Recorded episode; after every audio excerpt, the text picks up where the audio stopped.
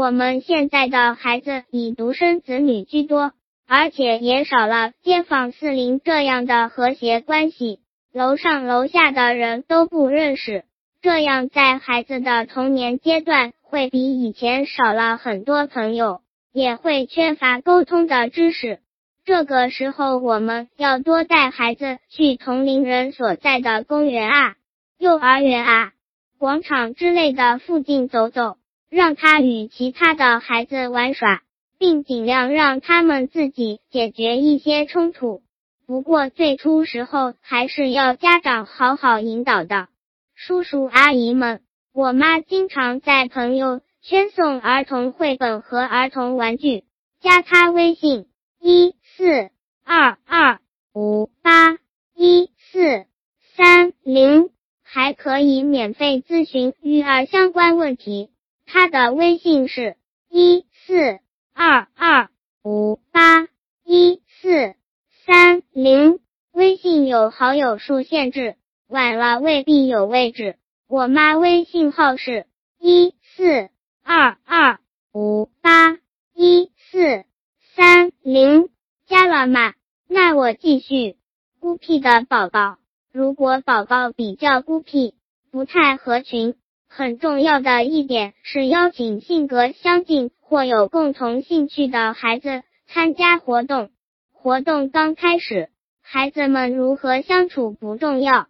重要的是，他们有机会在一起，一起玩，一起游戏。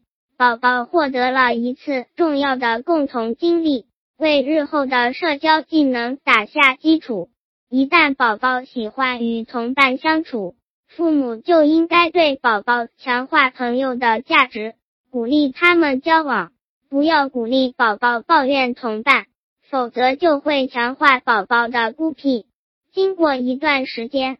父母可能会发现宝宝有了小伙伴，宝宝会把小伙伴的名字挂在嘴上，喜欢上那个小伙伴的家里玩。虽然他们还会有冲突、有矛盾，但是他们会自己解决。一会儿满眼都是泪水，一会儿又破涕为笑。这时，父母的作用便是指导。鼓励宝宝个人的成长和人际关系的发展。拥有一个小伙伴是宝宝成长过程中的重要任务，这为他日后良好人际关系的发展打下了基础。霸道的宝宝，学龄前儿童都是以自我为中心，他们认为世界上的每件事都是因为他们才发生，特别是独生子女。在家中没有兄弟姐妹，能得到父母较多的关怀，已经习惯了大家都把注意力放在他一个人身上，东西都是一个人拥有，缺少孩子之间的互助互让和分享的体验，容易形成霸道。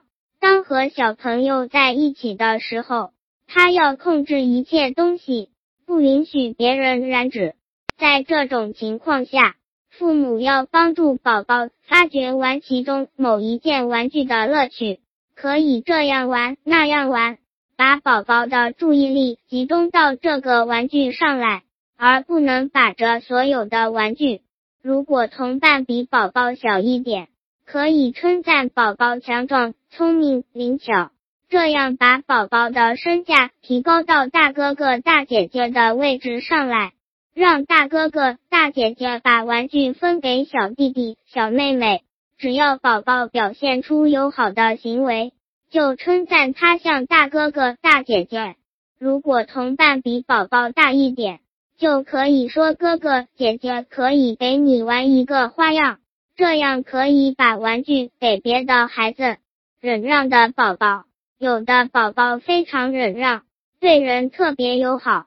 从不抢别人的玩具，别人一抢他的东西，他就让给别人，自己去玩别的。慢慢的，他也感觉到被人把玩具抢走不舒服，可是又习惯性的让给别人，每次都不知所措。对于这样的宝宝，家长要注意观察他的情感反应，引导他表达自己的感受。根据他的自身感受，采取相应的策略。